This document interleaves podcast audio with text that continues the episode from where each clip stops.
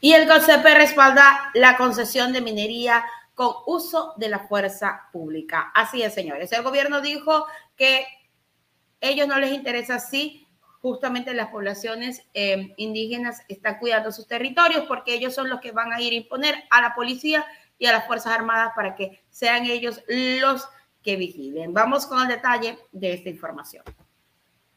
Ordóñez descalificó las guardias indígenas que pretenden proteger sus territorios y recordó que la policía y militares sí pueden hacer uso de la fuerza. El Consejo de Seguridad Pública y Estado anunció su respaldo a las concesiones mineras legales con el uso de la fuerza pública para garantizar sus labores.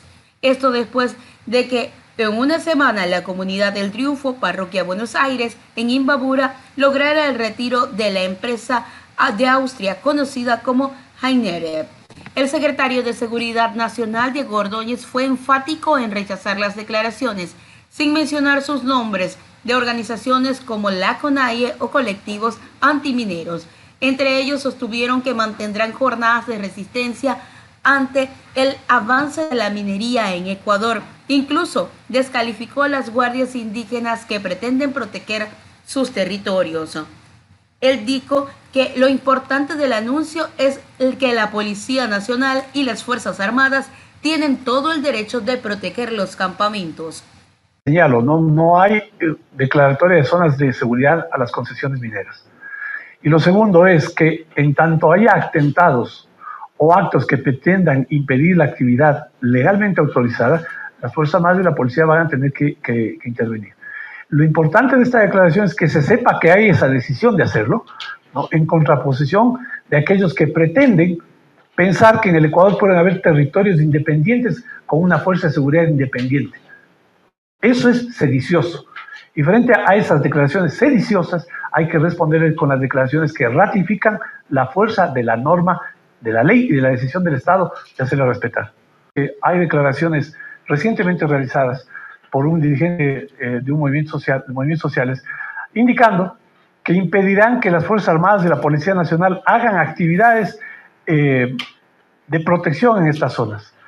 Ratificamos, y se ratifica en aplicación y respecta la Constitución y la ley, de que el Estado es uno, uno solo, que el territorio tiene que ser resguardado en su integridad por las Fuerzas Armadas y la Policía Nacional, y que no existe aquí la posibilidad de que guardias privadas que se llaman guardias indígenas o guardias comunitarias pretendan reemplazar el rol de las Fuerzas Armadas y la Policía Nacional, que tienen por definición el uso legítimo de la fuerza, minería ilegal y a todas sus actividades conexas como una amenaza a la seguridad integral del Estado. Y además definió que para enfrentarla se aprobaba la estrategia definida por la Secretaría Nacional de Seguridad Pública y del Estado.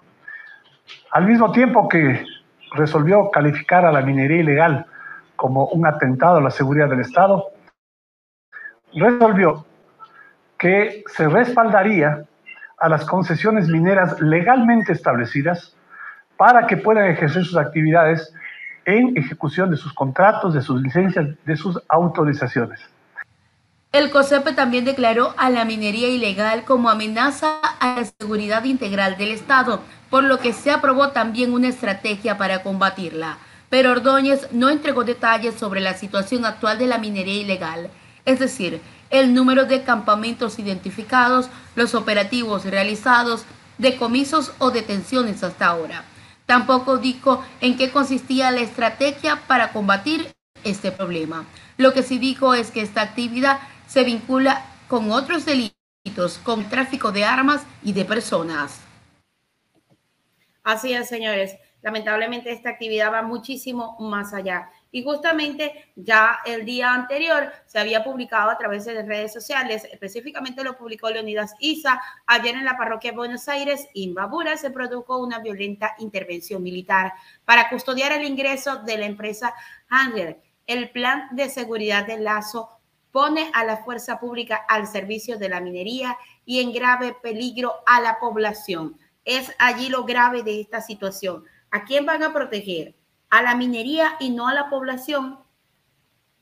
Cuando ya estas comunidades tienen sus guardias de seguridad que están evitando esa minería ilegal que tanto daño le está haciendo a esas comunidades y ellos sencillamente lo están permitiendo solamente para seguirse enriqueciendo y llenando los bolsillos, porque esa es la realidad de lo que está pasando en el Ecuador. Están trabajando para llenarse ellos los bolsillos sin importarles lo que pase en estas comunidades indígenas.